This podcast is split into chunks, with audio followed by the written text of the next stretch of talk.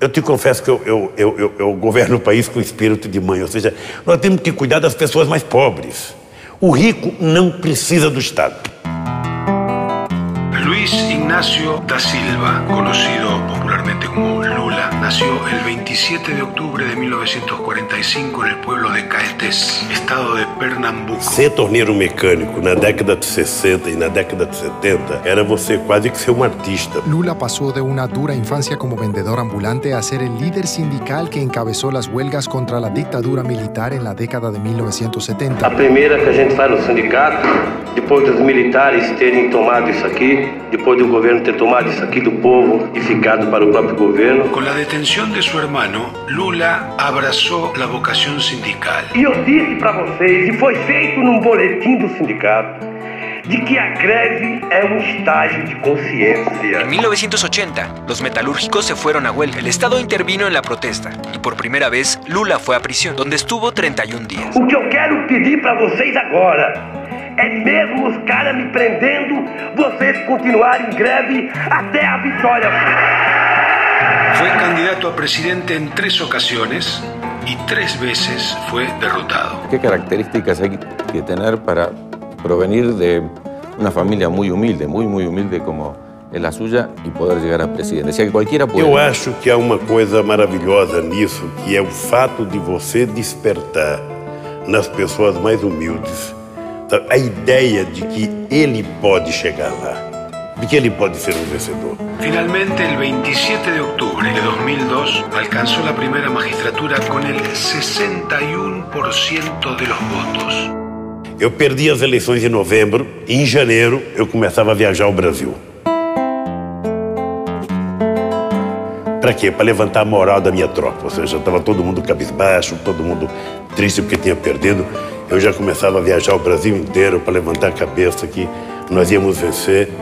Ou seja, nós temos que ser perseverantes. Una portentosa transformación del Brasil, con un fuerte descenso de la desigualdad y un crecimiento que convirtió a esta nación en la sexta economía del planeta. ¿Cómo se podría definir el modelo brasileño? Eu tomei posse dia 1 de janeiro. No dia 10 de dezembro, eu tinha ido visitar o Bush. Chegou lá, aquele homem só falava da guerra do Iraque. E chegou o momento que eu falei, presidente, eu, não tenho nada contra o Iraque. A minha guerra não é contra o Iraque, a minha guerra é contra a pobreza no meu país, é contra a fome no meu país. En 2010 dejó la presidencia en manos de Dilma Rousseff. En 2016, Dilma fue destituida de su cargo, acusada de encubrimiento en el desvío de recursos. Fue sustituida por Michelle Temer, quien encabezó investigaciones por corrupción contra Lula, justo un año antes de las elecciones de 2018. Eu não tô escondido, eu vou lá na barba deles, pra eles saberem que eu não tenho medo, pra eles saberem que eu não vou correr e pra eles saberem que eu vou provar a minha inocência. El expresidente brasileño Luis Ignacio Lula da Silva se entregó el sábado a la policía para cumplir una pena de más de 12 años de cárcel. Eu quero saber quantos dias eles vão pensar que estão me prendendo.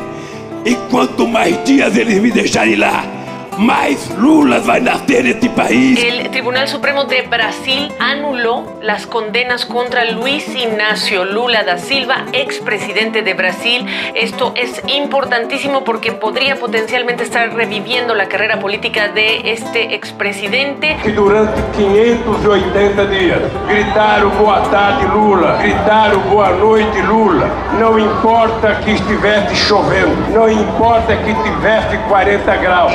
Lula da Silva acaba de confirmar que será candidato a presidente en 2022 y que competirá con Bolsonaro. Nós vamos vencer essa disputa pela democracia distribuindo sorriso, distribuindo carinho, distribuindo amor, distribuindo paz e criando harmonia.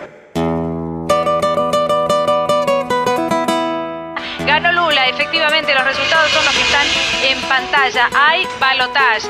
El porcentaje de votos 48,07%. É visível para o brasileiro sabe que você começou não acreditando na pandemia. En vivo, Bolsonaro Lula, cruce decisivo previo al balotaje en Brasil del 30 de octubre.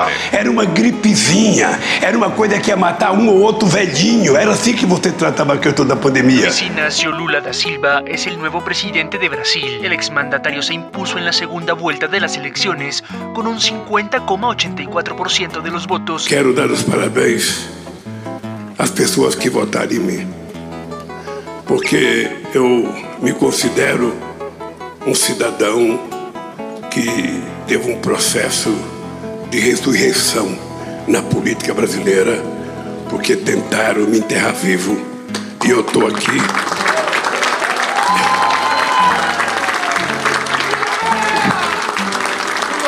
Estou aqui para governar esse país